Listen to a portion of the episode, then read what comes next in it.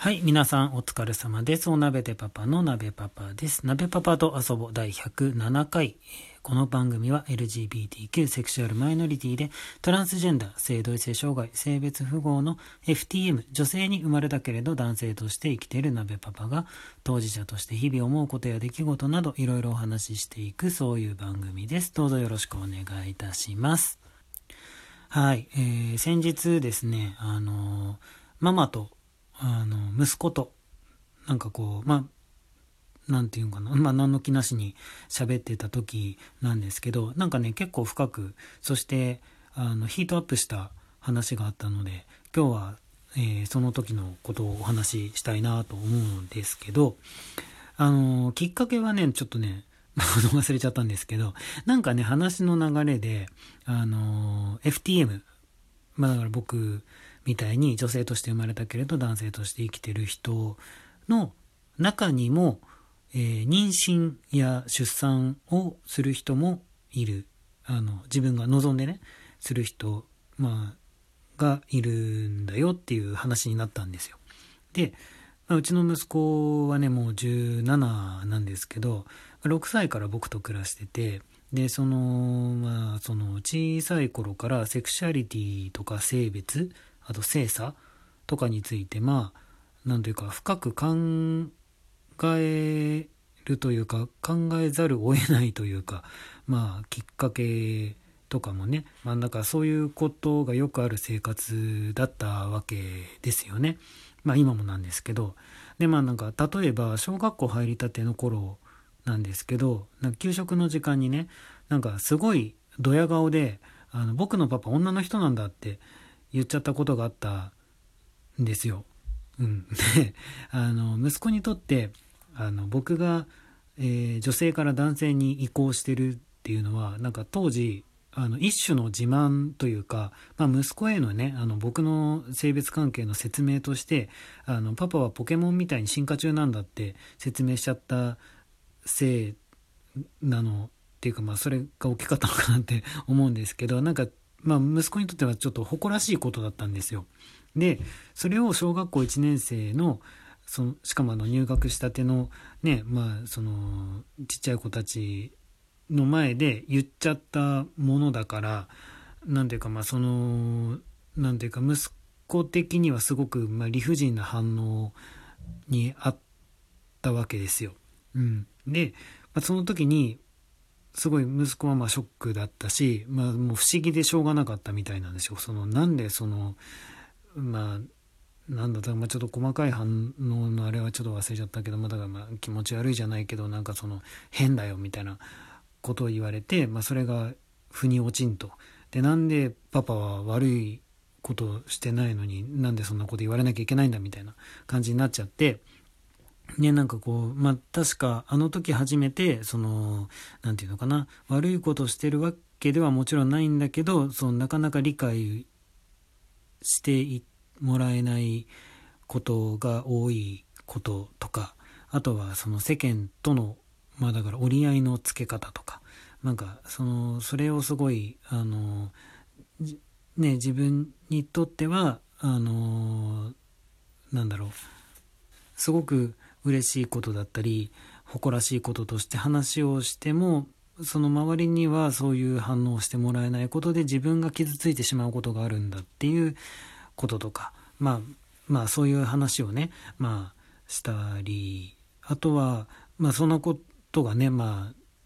ちょこちょこあってあとはまあ割と最近というかまあこの数年以内の話としてはあのまあ先生とか同級生とか、まあ、要するに家の外でまあ付き合う彼の社会の中にいる人たちとの関わりの中で、まあ、例えばその、まあ、すごいあの直接的に言ってしまえば、まあ、例えばゲイが気持ち悪いとかあのオカマはありえないとか、まあ、そういう言い方をする人がいたりとか、あとはその昨年でしたっけ？生産性がどうのこうのっていう発言された議員さんがいらっしゃいましたけども、それに対しても賛成派というか、擁護派みたいな、そういう意見を耳にすると、すごく怒っちゃう子に、まあ、なりまして。で、まあでも、そういう、まあ、だから世間の理不尽っていうのかな？とかあとは無理解というか非理解者というか、まあ、そういう人に遭遇した時のその彼の反応に対してまあその僕らもまあそのなんかこうどういう話し方とか、うんまたどういう話をしたらその理解を得られるのかとかねそのこびるまあこびる必要はないんだけれどもその相手の意見をだからといってこう全否定するのもまたどうなのかみたいな、まあ、そういう話にね、まあ、ついついなりがちな家庭なわけなんですよ。ね。まあ、でまあ今回は特にそういう何か彼がショックを受けたことがあったわけではなくあの単純に話の流れでまあそういう話になってで、まあ、今回の話題のそもそものきっかけがその、まあ、FTM だけれど妊娠出産をする人がいるっていう話題になった時に息子としてはそのちょっとわからないと。まあ、なぜ男性になりたくて、まあ、そのホルモン注射だったりとか、まあ、あるいは手術だったりとかっていうあの医療的ものを加えているのにもかかわらずきっとそういうことをしてる人たちはそのだ要は、えー、男性になりたいから自分の女性性を否定しているんじゃないのかとなのにその女性の体を活用して妊娠とか出産とかっていうことができるのかそれはそういうことをするのは屈辱的なことなんじゃないのかという疑問をま口にしたわけですよね。でもそれに対して僕とママは、まあ、本当に人によるんだけれども人によってはその女性の部分まあつまり性器とか胸とかそういうことですよね。うん、をまあそれが死にたいほど嫌な人もいるけれどもそこまでもない人もいるしあるいはあの逆にそれは自分自身の一部として誇りに思ってる人もいるしで、まあ、あるいはものすごくねあの人生の一時期において死ぬほど嫌だったと思ってたとしてもその後、まあ、出会いだとか心境の変化とかいろんなことによってあのまあなんだろうな。まあその妊娠出産をしたいという思いに至ることもある。うん。まあ、全てはとにかく全ては一概には決められないことだし一概には言えないことなんだよという、まあ、話をしたんですけど。まあでもまあいろんなねあの例え話だったりとか 身近な人の話だったりとかあとは僕自身の経験してきたことの経験っていう、まあ、の考えてきたことも含めての、まあ、話とかもしてあの、まあ、別に彼の意見を曲げようと思うわけじゃないけれどもそのあまりにもすごい、えー、まあわからない理解できないっていうところが前面に出ていたので、まあ、別に理解しろとは言わないけれどもまああのいろんな方面から想像してみてほしいみたいな、まあ、感じでの話だったんですけど、まあ、でも最終的にあの息子が言ってたのは、まあ、僕がね白黒はっきりつけたがりすぎる性質なのかもしれないなみたいな。でもまあそういう人がいるっていうのはまあそうなんだっていう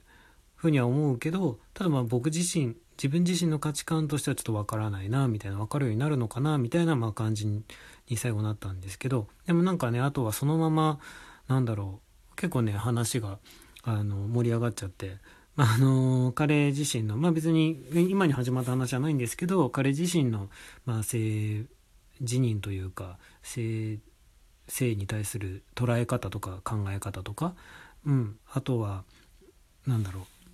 恋愛に対する考え方とか、うん、あのまあ自分が思今のところ自分が思ってる傾向性とかについてもなんかいろいろ話が聞けて、まあ、結構面白い話になってたんですけどで、まあ、結構なんか面白いなと思うこと言っててあの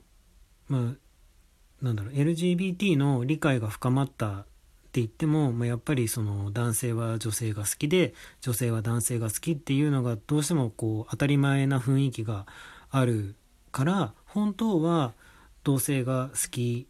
なのにそれに気づかないまんまでもなんとなくそのしっくりこないまんま異性と付き合って結婚してっていう人もきっといっぱいいると思うんだみたいなことを言ったりとかあとはあのー、そのそういう人、そういう人っていうか、まあ、だから要するに LGBT というか、まあ、その子供を、えー、産まない人生を送る人がいるというか、まあ、その増えてきてる流れっていうのは、あの、ある意味こう、自然の流れなんじゃないかと。うん。あのまあ、日本はね、少子化とか言ってるけど、まあ、地球全体から見たらちょっと人が増えすぎとか、そういうのもあって、なんか自然の流れでそういう風になってんじゃないのかと。でも、そこを無理やりね、こう子孫繁栄しなきゃいけないみたいな感じの考え方がまだ残ってるっていうのがすごく不自然だと思うみたいなね。ことも言ったりしてて。まあ、そのあくまで一高校生の一意見なんですけど、なんかこういう話をね、思いっきり、その、できるの。例えば、僕は自分の親とはやっぱり当時、まあ今でもだいぶオブラートに包んで話さないといけないみたいな関係性だからなんかこうガンガン話してくれる普通な感じになってるのはなんか